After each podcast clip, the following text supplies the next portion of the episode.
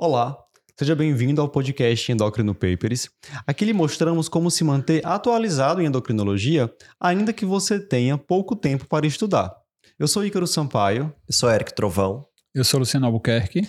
E o assunto hoje é disfunções tireoidianas subclínicas, como manejar.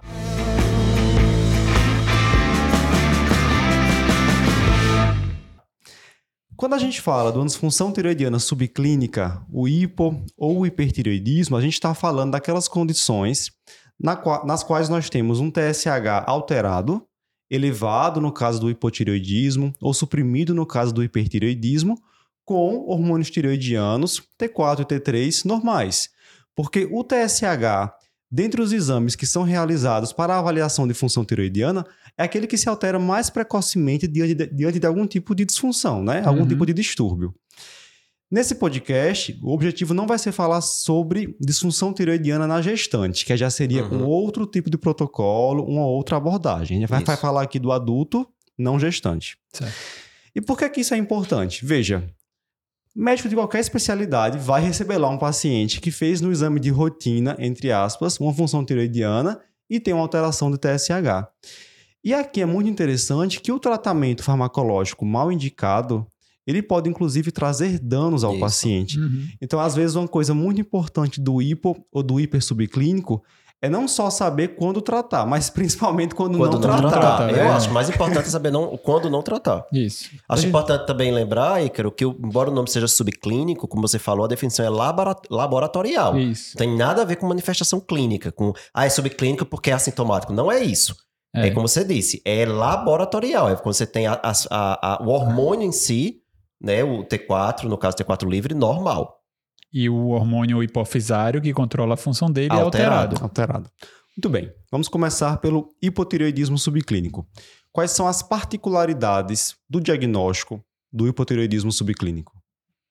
Então, no hipotireoidismo subclínico, você vai ter ali o TSH alto, com T4 livre normal. Não tem necessidade aqui de pedir T3, Isso. certo? Por diagnóstico. Então, TSH alto, T4 livre normal. E é uma situação que pode evoluir de diferentes maneiras, né? Pode evoluir futuramente para um hipertiroidismo franco mesmo, em que o, o, o, T4 livre cai. Pode se manter estável, como o TSH alto e o T4 é, é, livre normal, ou pode até normalizar. Né? Quantas, quantas vezes a gente repete o exame, né? Já vê, ah, o TSH está um pouco alterado, quando repete ele vem, ele vem normal. Isso. Então, não necessariamente é uma condição ali, um diagnóstico fechado para você ter aquilo ali para o resto da vida. Importante saber isso, de novo, para não estar tá tratando quem não precisa ser tratado. É. Né? E é, é, dependendo do nível do TSH, a gente pode dividir esse hipotiroidismo subclínico em dois graus, grau 1 grau 2. Então, quando a gente tem o TSH naquela faixa que vai ali do limite superior da normalidade, então ali em torno de 4,5, claro que aí vai depender do teste, até 10, então até 9,9 na verdade, é o grau 1. De 10 para cima, é o grau 2, né? Uhum. Que seria, como a gente vai falar daqui a pouco, aquele paciente que realmente é o paciente que vai merecer tratamento. É o paciente grau 2, TSH acima de 10. É, eu acho que a história do subclínico é onde cabe mais essas ideias de fisiologia, né? A gente brinca tanto com que endócrino é a coisa mais fisiológica que existe. Tem que saber como funciona o normal, né? Então, assim, pequenas variações de, do hormônio efetivo tem grandes variações, tem maiores variações do TSH, né? Então, pensar que o TSH é um regulador hipofisário e o hormônio que faz efeito é o hormônio tiroidiano, o T3 principalmente, mas o T3 por problemas laboratoriais a gente não, não usa tanto, usa o T4. Então, se você tiver um TSH variando, vamos dizer, o TSH está alto, o TSH é o hormônio estimulador da tireoide. O T4 está normal. O raciocínio é: ah, o T4 está normal porque a tireoide está sendo mais estimulada. É como se eu tivesse um carro para andar na mesma velocidade, tem que pisar um pouquinho mais no acelerador. É, a questão aí é se isso representaria um defeito no carro, se realmente essa tireoide tem doença isso é um, um processo progressivo, vai evoluir para o hipoclínico, ou se foi uma condição transitória, alguma interferência, alguma outra coisa laboratorial, que a gente sabe que tem muita coisa que pode interferir nesses resultados, e que aí, por isso que sempre tem essa ideia de, de uma reavaliação, né? Definir realmente qual que trata ou não. E, e o, o, claro que quanto maior o TSH, maior a chance dessa tireoide ser doente e de progredir. Né? Porque está precisando que a hipófise produza mais TSH, para aquela tireoide doente conseguir manter os níveis normais de T4. Isso. Então, por isso que divide também grau. Por isso que a partir de 10 né? Você É. vai ter aí realmente uma situação em que provavelmente essa tireoide ela vai progredir. Ela é uma tireoide mais doente. E falando assim, pontos de corte, a diretriz brasileira ela traz ali um ponto de corte TSH de 20, Uhum. até o qual a gente consideraria como sendo um hipotireoidismo subclínico. A partir disso, abordar como hipotireoidismo franco. Né? É, que É é uma questão coisa... de, defini- de definição, né? Porque no final das contas, o paciente que já tem um TSH acima de 10, a gente É. vai abordar igual, que a gente já Vai tratar, tratar, de qualquer forma.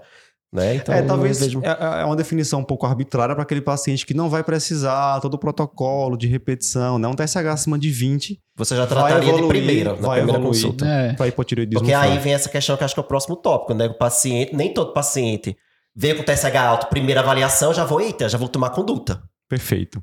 Então, qual é a primeira conduta diante de um paciente com hipotireoidismo subclínico? Como a gente acabou de dizer, repetir o exame, Repetir. né? Não, não se Sempre, precipite. minha gente, sempre você vai repetir. É, tem que repetir para ver se realmente, porque a primeira coisa que você tem que excluir é laboratorial, né? Então, assim, isso é uma coisa óbvia. É, a outra coisa que você vai repetindo avaliar é a tendência. Se você tem um TSH que subiu ali naquele primeiro momento, num próximo exame ele vem mais baixo, aí ele ou volta ao normal até, né? É, Uhum. Aí que você não precisa tratar, mas se ele tá acima e você vai subir mais ainda, a chance de que isso esteja progredindo é maior, né? Lembrar que como o T4 está normal, como o hormônio efetor está normal, não tem problema de eu esperar três a seis meses. Para a maioria dos casos, não vai ter esse problema de esperar segurar ali um pouquinho para ver depois. Isso. Então, assim, principalmente se for abaixo de 10, tranquilíssimo você esperar aí 3 a 6 vezes para repetir.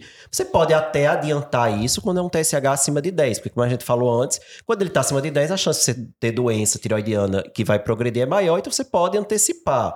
Mas assim, independente, sempre repita. Sempre Uhum. confirme esse diagnóstico de hipotiroidismo subclínico antes de tomar conduta relacionada a tratar, realmente repor levotiroxina. Importante. Porque o que de fato importa pra gente é o hipotireoidismo subclínico persistente, né? Isso. Isso. Aquele que vai continuar quando o paciente repetir após 3 a 6 meses. E Exatamente. uma coisa que eu faço muito é nessa repetição, com 3 meses, 6 meses, já aproveito e solicito ali o anti-TPO, Uhum. Sim, tá outra ganhando sonografia tempo. da tireoide. É, é, é, isso cabe essas observações. Logo que, então, assim, tudo que a gente falar aqui vai ser baseado em alguma diretriz e alguma, a- alguma recomendação bibliográfica, entendeu? Mas assim, é óbvio que se você já pegou no primeiro, ninguém vai pedir de triagem de todo mundo, anticorpos, todos os anticorpos, ultrassom de todo mundo, não é assim que funciona. Mas você pega um paciente, ah, o paciente tem um hipossubclínico, mas aí você junto já veio um anti-TPO fortemente positivo, tem um histórico familiar, um monte de gente na família que tem. É, tem uma ultrassonografia que já mostra uma tireoide difusamente heterogênea, ou uma ultrassonografia com um bócio multinodular, você tem vários nódulos, o TSH está acima.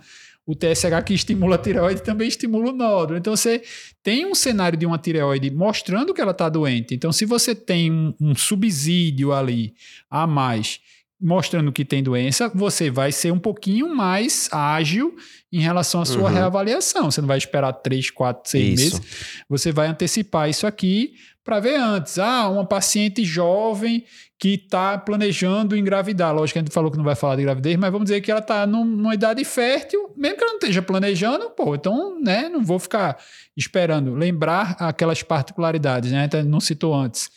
Mas, por exemplo, o idoso existe essa tendência do TSH ir subindo com a idade, né? Então, se eu pegar um paciente de 70 anos que está com um TSH de 6, ou uma mulher de 25 anos com TSH de 6, é diferente. Totalmente né? diferente.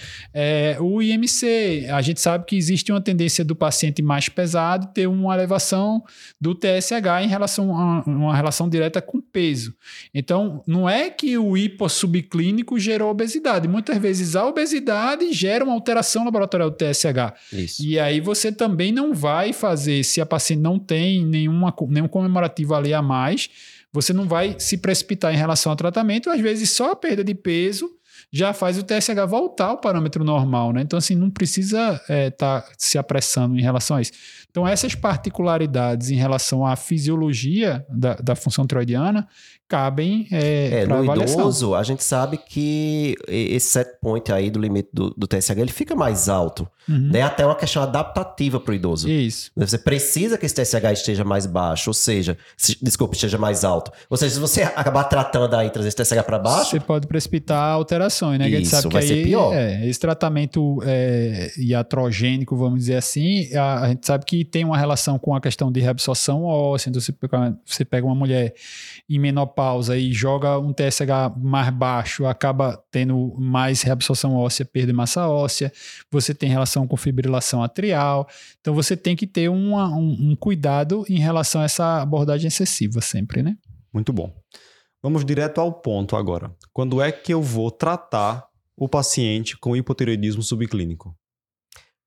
TSH acima de 10. É. Ou seja, grau 2. Esse todo mundo, independente da idade. Né? Sempre trata, né? Isso. É, aí, assim, isso obviamente que já repetido e confirmado naquele, naquele intervalo a dos gente- três meses. A gente já confirmou, viu, pessoal? já repetiu o exame, tá com TSH é, acima de 10 confirmado, sempre, ah, pelo menos de forma geral, sempre trata. Isso. Né? Independente da idade. Isso. Se tiver naquela faixa do grau 1 entre o limite superior à normalidade e 10, aí cabem as particularidades, né? É, se o paciente tiver risco cardiovascular aumentado, existe um estudo, inclusive é, Dr. Sgarbi, que é brasileiro, que conduziu isso, mostrando um aumento de risco cardiovascular quando o TSH está acima de 7. Então, a diretriz brasileira contempla esse subgrupo. Abaixo de 65 anos, É, né? no, abaixo, lembra, o idoso só trata acima de Só. 10. Pronto. Então, a gente sempre trata acima de 10 e o idoso só trata acima de 10. Isso. Então, o Acabou. 10, pronto. Isso aqui já resolve as duas regras, né? Aí o resto é as particularidades, que é esse acima de 7 no indivíduo com menos de 65 anos. Se ele tiver sintoma que pode ser relacionado ao hipotiroidismo, cabe o teste terapêutico, mas aí você fazer três meses e reavaliar para ver se ele realmente resolveu é, aquela sintomatologia, ou se ele tiver evidência é, de fator de risco de progressão, que Boa. se coloca, né? Então, o paciente tem doença autoimune da tireoide, tem TPO positivo, tem ultrassom com sugerindo Hashimoto, então por isso cabe aquela história de veio um primeiro exame alterado, quando eu for reavaliar, eu já peço é, os outros exames, ou vou investigar ali, não, tem um histórico familiar de doença tiroidiana, a mãe já trata hipotiroidismo, a irmã já teve hipotiroidismo. Então você vai particularizar. Se você acha que foi um exame que veio alterado ao acaso, paciente jovem, não tem nenhum sintoma, não tem nenhum histórico, você pede para repetir só o TSH. Isso. Não precisa pedir um monte de exame, né? Então evitar o, o desperdício, como diz a história. Ou seja, Eu acho- é, o jo... se o paciente tem menos de 65 anos, você vai precisar essas particularidades, né? Tem que ver anti-TPO, ultrassom para ver se tem sinais ali de, de, de tiroidite de Hashimoto, seja uma tiroide heterogênea, né? É, e se tiver sintomas, fazer o teste terapêutico. É, Acima de 7, se for um paciente com, de alto risco cardiovascular, aí É. você também considera o tratamento. E idoso, não, quer ver? Ah, Eric, mas esse idoso tá tão fraquinho, a memória dele tá ruim. Tá Ele tá constipado. constipado. Não, É. minha gente, TSH aí, é- de novo, é, é adaptativo. Né? Ah, tá de 7, tá de 8. É adaptativo. Tá, vamos, vamos provocar um pouquinho agora. E se Tá. for um paciente idoso com TSH acima de 7, apresentando insuficiência cardíaca, com histórico É. de doença cardiovascular, Luciano? É, na insuficiência cardíaca, particularmente, a gente tem até um estudo publicado, acho que ano passado, a gente já fez até um texto lá para o pessoal do Cardio Paper sobre isso. É, existia essa associação, por quê? Ah, o hipotiroidismo está associado a outros fatores de risco cardiovascular, né? Ah, o uso de hormônio tiroidiano, ele melhora a função miocárdica, é, o hipotiroidismo atrapalharia a contração miocárdica.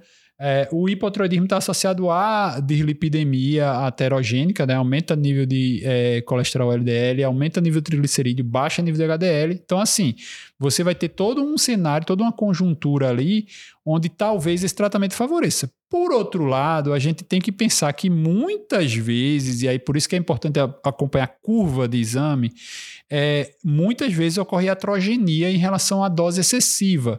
Então, se você tem um idoso com insuficiência cardíaca, se você precipitar uma- um hipertiroidismo iatrogênico nele e ele fizer uma fibrilação atrial, vai ser muito, Muito mais pior. deletério do que aquele mínimo de hormônio Uhum. que você vai dar para tratar ele. Então, aí cabe muito essa individualização, esse cuidado em relação a ver bem se realmente tem ali sinal de doença. Então, pegou o idoso, ah, dosei a primeira vez, deu 6.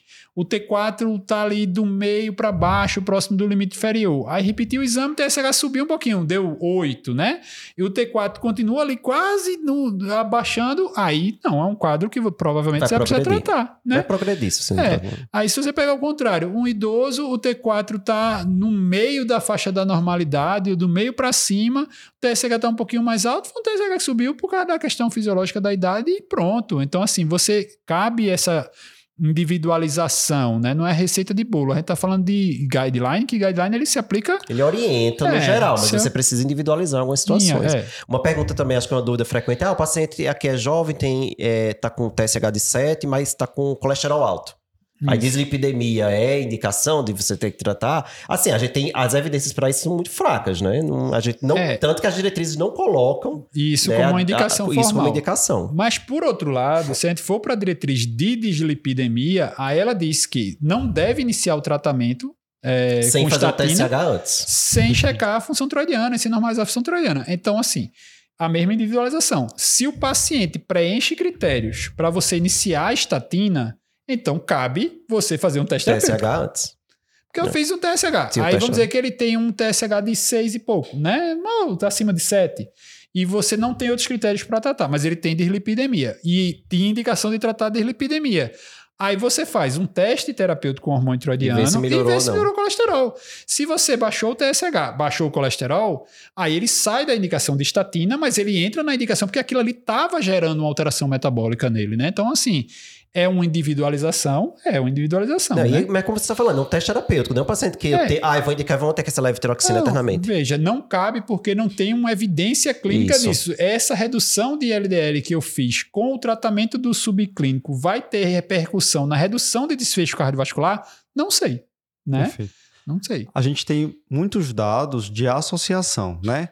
Da disfunção tiroidiana subclínica com é, no caso do hiper com osteoporose, no caso do hipo com dislipidemia, doença uhum. cardiovascular, mas pouca evidência de que intervir vai de fato mudar Isso. o desfecho, né? Exatamente. É. E se for idoso, de novo, você tem que ter muito cuidado, né? Porque diminuindo, você pode estar tá prejudicando mais, diminuindo o TSH, você está prejudicando mais do que ajudando. É, a gente tem que pensar sempre nisso. Os benefícios são no longo prazo, os malefícios são, são imediatos, é, né? Então, assim, exatamente. veja direitinho como é que você vai fazer. Tudo bem. Vamos agora para o outro lado da história, o hipertireoidismo subclínico. E aqui, quando a gente tem então um TSH suprimido, com T4 e T3 normais, uhum. nós também vamos ter algumas particularidades do diagnóstico. Uma delas, muito importante, é a questão do T3. Isso. Porque esse paciente vem muitas vezes com um TSH lá de 0,1, T4 livre normal, não tem T3. E você bate o martelo que é um hipersubclínico. E esquece de uma entidade chamada T3 toxicose. Hum. Quando você tem uma etiologia habitual de hipertireoidismo, por exemplo, doença de Graves, uma fase inicial, uhum. em que a gente tem ali preferencialmente, inicialmente, uma secreção de T3 aumentada, que suprime o TSH, uhum. mas já seria uma forma de hipertireoidismo franco, né? Isso. né? Clínico. Por isso que quando eu falei, falei no, no hipo subclínico, eu disse, não precisa dosar T3 no hipo, mas no hiper subclínico, então Primeiro veio o TSH baixo, T4 livre normal, eu vou ter que pedir um T3. Para uhum. ver se eu não estou diante de uma T3 toxicose. Estou dando o diagnóstico errado de hipotireoidismo subclínico. Então é preciso o T3 também normal para eu poder fechar esse diagnóstico. Aí a gente volta para a fisiologia, né? certo. né? Porque o que acontece? No hipertireoidismo, é, pelo menos inicialmente, você tem um aumento da atividade da deiodinase tipo 1, que é a que converte T4 em T3. Então, além da questão de você ter uma secreção aumentada de T3 no início do hipertiroidismo, você também tem um aumento de conversão periférica. Então, você precisa checar esse T3. No hipo, você não tem essa condição. Então, ao contrário, o hipo ou T3, se o T4 está normal, você, em médio e longo prazo, o T3 não é intracelular, então, a deiodinase que está lá dentro da célula, principalmente nos tecidos, que é a deiodinase tipo 2, você vai ter um aumento da atividade dela no hipotireoidismo. Então, você, se o T4 está normal, o T3, pelo menos a nível celular, com certeza está normal. Então, uhum. assim, por isso que não precisa checar T3, até porque o T3 sérico, nessa situação de hipo, ele não reflete diretamente a questão funcional é, do hormônio, né? No hiper, sim. No hiper tem duas condições ali que vai estar tá aumentando o T3. E o hiper também vai ser classificado de acordo com a gravidade, É né? a mesma lógica. É quase um espelho, minha gente. Quando a gente fala de hipertiroidismo subclínico, é quase um espelho do hipo. É. Até o ponto de corte, que é 10 lá no TSH pra você dividir o grau, aqui é 0,1. 0,1. Não é só inverter o 1 com 0. Então É. você vai ter aí de 0,1 até 4, 4,4 o paciente com grau 1. É, Até 0,44, né? É, tem o limite inferior, né? 0,44, falei É. 4, né? Zero- zero- 0,1 a 0,44, né? E abaixo de 0,1, aí você vai ter o grau 2, né? Que aí é o que traz realmente um TSH suprimido, que vai trazer mais riscos para o paciente. É, a diferença é que, assim, aqui no hiper a gente tem mais indicação para tratar, né? Isso. Na, no hipo a gente no- tem mais indicação para de não novo, tratar. É um espelho. É. Né? No É. hipo, a gente tra- trata menos, no hiper, a gente trata mais. E as causas do hiper subclínico são as mesmas do hipertireoidismo franco, Ah, né? isso é muito importante lembrar. É. Né? Minha gente, você vai investigar um hiper subclínico igual você investiga um hiperclínico. Né? No- esse paciente pode ter Graves, esse paciente pode ter um plum, esse paciente pode ter um molecular tóxico, pode ter uma tiroidite. As mesmas causas, só que é é uma situação em que o, T, o, o- o, é, T4 livre ainda não se alterou. Você só tem o TSH, porque o TSH se altera primeiro, o, a- o hormônio controlador hipofisário se altera antes do hormônio, Hormônio produzido efetivo. pela tireoide. Né? Então, se você não, não- Ao longo do, do, do acompanhamento, se você tiver alguma dessas condições, em algum momento vai evoluir, geralmente, para o hipertireoidismo clínico. Muito bem. E qual deve ser a primeira conduta ali diante de um paciente com hipertireoidismo subclínico? Repetir de novo. É. Verificar, né? Sempre. Sempre vai ter essa historinha do, do, do laboratório, Só né? tem uma observação, né? No hipo, a gente fica bem mais tranquilo, assim, de repetir. Demorar seis mais meses, se for tempo. o caso. é. No hiper, se for um paciente de alto risco para hipertireoidismo, no que se refere assim a complicações do hipertireoidismo, paciente idoso, paciente com arritmia, Então. osteoporose, você pode repetir mais precocemente, com duas a seis de novo semanas. lá né? no, no espelho de Eric, né? Assim, como a gente disse, as complicações do hiper, elas são muito mais breves, né? muito mais imediatas, né? As complicações do hiper, do hipo são muito mais de longo prazo, então eu tenho muito mais parcimônia, muito mais tranquilidade ali de acompanhar o hipo e o hiper não. Então o hiper, como eu disse, tem muito mais tendência para tratar, porque se der problema, vai dar problema logo. Então assim, a gente Isso. tem que, tem que monitorizar mais de perto.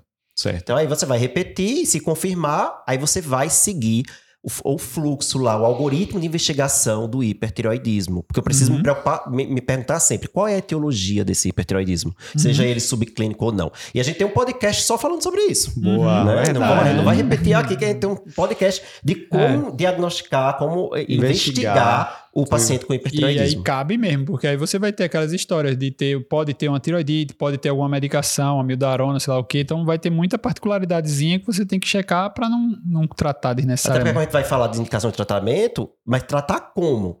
O tratamento vai depender Depende. da etiologia. Isso. Perfeito. Luciano, seguindo então essa teoria do espelho aí que a Erika apresentou pra gente, quando é que eu vou indicar o tratamento do paciente com hipertireoidismo subclínico? Pronto. Aí, assim, a gente vai ter, para os subclínicos, a gente sempre tem aquela divisão dos 65 anos do idoso e não idoso, né? Então, raciocinar no espelho, o contrário, né? O idoso, a tendência é o TSH subir. Então, se você tem um paciente idoso e o TSH tá baixo, esse tá muito Uhum. baixo, né? Então, assim, se for grau 1 entre 0,1 e 0,4, o idoso com hiper subclínico sempre trata, né? É. Então é o, ao contrário, né? Então, hiper subclínico no idoso sempre trata.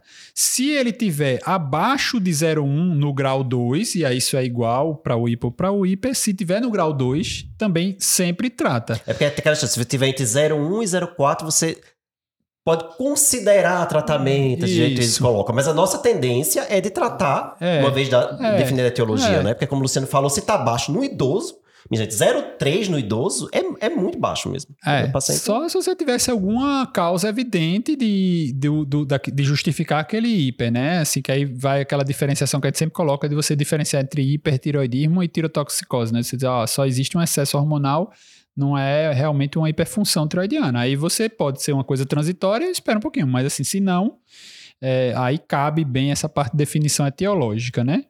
É, no caso, se for nesse, nessa faixa do grau 1 no paciente jovem, aí eu vou ver se tem fator de risco relacionado ao hipertiroidismo. Então, se é uma paciente que tem uma, já tem uma perda de massa óssea, já tem osteoporose, uma osteopenia com frax ali batendo Arritmia. na trave, arritmia, já tem ataque à arritmia, está sintomático, cabe o teste terapêutico. Então, todo esse, é, o mesmo contexto do grau 1 que você tem para o hiper vai caber aqui também. Se ele tiver essa sintomatologia, vai tratar.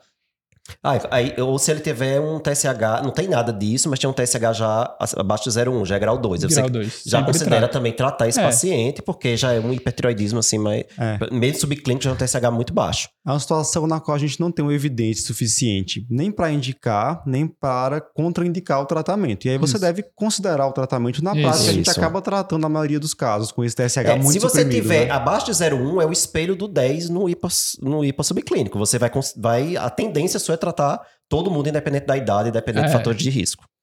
Bom demais. Então, encerramos aqui mais uma discussão excelente com o Dr. Eric Trovão, Dr. Luciano Albuquerque. Se você gostou, manda aí o seu comentário, compartilhe esse podcast com os seus amigos. Nos vemos na próxima. Até mais.